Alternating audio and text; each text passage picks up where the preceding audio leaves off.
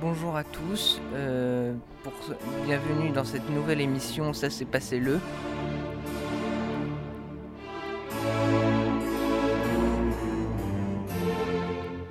Ça s'est passé le 17 décembre 2010, le printemps arabe. Le printemps arabe, une histoire importante en culture et qui demande à ce que l'on s'arrête dessus. Mais qu'est-ce que c'est exactement? On en a tous déjà entendu parler, mais nous sommes-nous réellement penchés dessus afin de découvrir ce que cela signifiait? Non. Enfin, si, quelques personnes, mais pas la majorité. Voilà pourquoi, dans cette nouvelle émission de Radio Lyoté, dans la rubrique Ça s'est passé le, le printemps arabe vous est présenté. Avant de commencer à rentrer dans le vif du sujet, une petite mise en contexte s'impose. Tout d'abord, sachez que le printemps arabe est un ensemble de contestations du peuple contre le pouvoir en place. Ce vent de révolte a eu lieu dans de nombreux pays du monde arabe à partir de décembre 2010. Ces contestations populaires ont eu des intensités très variables. Pour comprendre les origines du printemps arabe, il faut aller dans la ville de Sidi Bouzid, au centre de la Tunisie. Pas de travail. C'est le cri de désespoir lancé à Sidi Bouzid le 17 décembre 2010. Un jeune marchand de fruits et légumes ambulant, nom de Mohamed Bouaziz, s'immole par le feu pour protester contre la corruption qui règne en Tunisie. Malheureusement, il décède de ses brûlures 18 jours plus tard. Le jour même de son immolation, de nombreuses manifestations éclatent contre le président Zine El Abidine Ben Ali. Mais qui est Ben Ali? Né en 1936, ce militaire va progressivement gravir les échelons jusqu'à devenir président de la Tunisie suite à un coup d'État en 1987. Malgré de nombreuses promesses de réforme, il instaure un régime policier corrompu où le moindre signe de protestation peut envoyer en prison. Il est réélu quatre fois à plus de 90% des voix et a la main sur 40% du PIB tunisien avec sa famille. Les manifestations deviennent de plus en plus violentes, particulièrement à Tunis, sur l'avenue Bourguiba, où la police use de canettes lacrymogènes pour disperser les manifestants. Finalement, le 14 janvier 2011, la nouvelle tombe, Ben Ali a quitté la Tunisie pour fuir en Arabie saoudite. L'histoire est en marche. C'est très clairement un moment historique. Après 23 années de pouvoir, c'est officiel. Ben Ali a quitté le pays, a quitté le pouvoir en Tunisie. Le vent de révolte qui a secoué la Tunisie parvient jusqu'aux rives du Nil. Dès le 25 janvier 2011, une foule gigantesque pour demander le départ du président Hosni Moubarak. Moubarak a un parcours similaire à celui de Ben Ali. Militaire, il gravit les échelons jusqu'à accéder à la présidence de l'Égypte suite à l'assassinat du président Anwar Sadat en 1981. Comme Ben Ali, Moubarak impose un régime autocratique et corrompu où les libertés sont restreintes. Pendant 17 jours, les manifestants se dispersent sur la place Tahrir au Caire pour scander le slogan Moubarak dégage.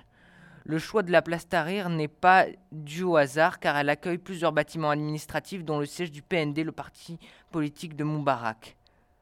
Les policiers dispersent la foule à dos de chevaux et de chameaux et avec des chars, mais finalement les efforts des Égyptiens payent puisque le 11 février 2011, Moubarak annonce sa démission. En Libye, la situation est très différente. Pour comprendre les troubles qui ont secoué l'État des masses, en 2011, il faut revenir 42 ans en arrière, en 1969. Tout commence avec un jeune capitaine de l'armée, du nom de Muammar Kadhafi. Le 1er septembre 1969, il profite du fait que le roi Idriss Ier de Libye soit parti à l'étranger pour faire un coup d'État avec d'autres militaires et renverser la monarchie en Libye.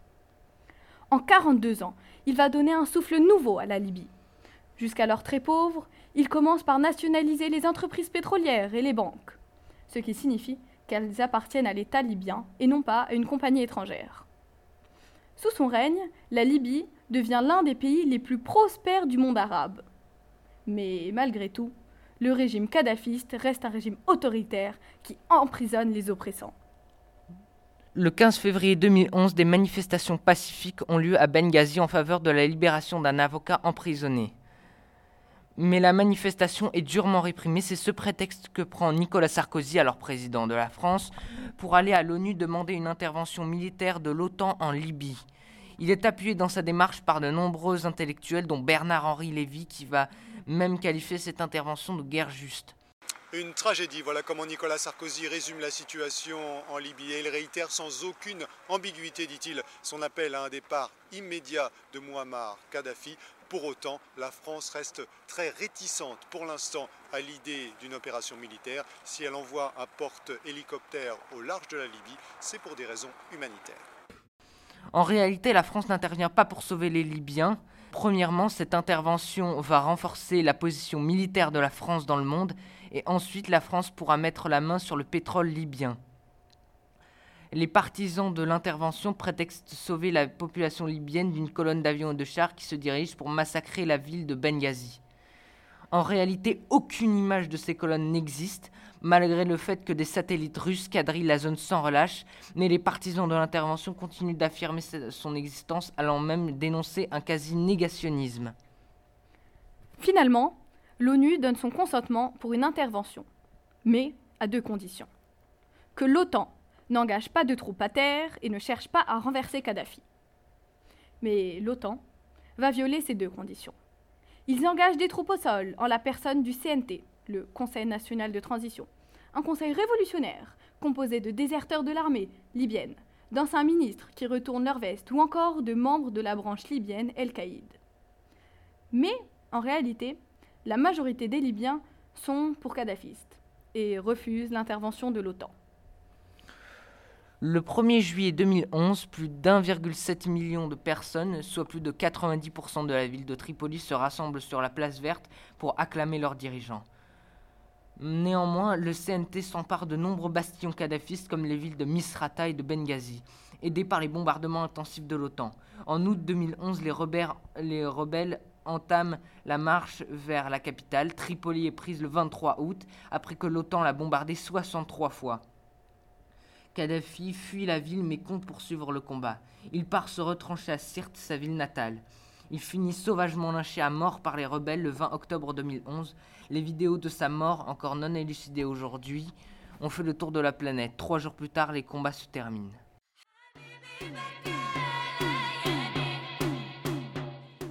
Plus loin, à l'est, au Yémen, le printemps arabe a aussi fait des ravages.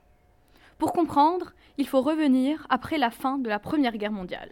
Le Yémen, alors ancienne possession des Ottomans, se retrouve divisé en deux. La partie nord devient une monarchie chiite, renversée en 1962 pour laisser place à la RAY, la République arabe du Yémen. La capitale du nord est Sanaa la partie sud devient un protectorat britannique avec pour capitale Aden et qui deviendra indépendante en 1963 pour laisser place à la RDPY, République démocratique populaire du Yémen, en 1967. En 1990, les deux républiques fusionnent pour devenir la République du Yémen. Ali Abdallah Saleh en devient le premier président, mais c'est un autocrate qui fait vivre son peuple dans la misère. Les, les Yéménites n'en peuvent plus. Le 27 janvier 2011, des étudiants vont se rassembler à Sanaa pour manifester contre Salah.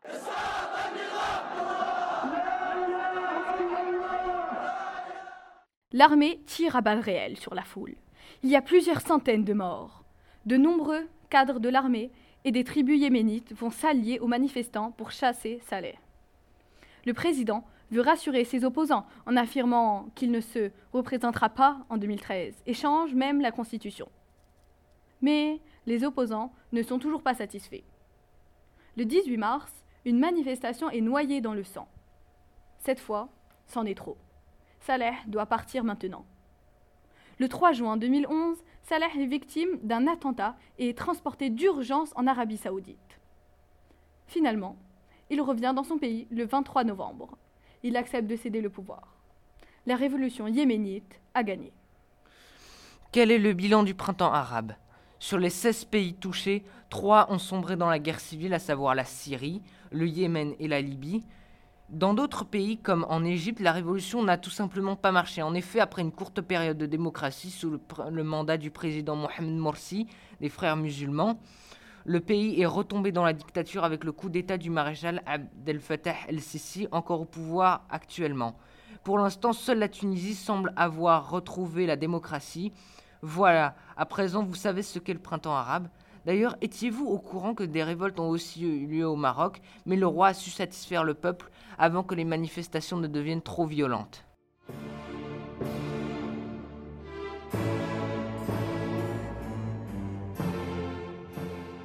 Nous vous remercions d'être restés jusqu'à la fin de cette émission et espérons qu'elle vous aura intéressé.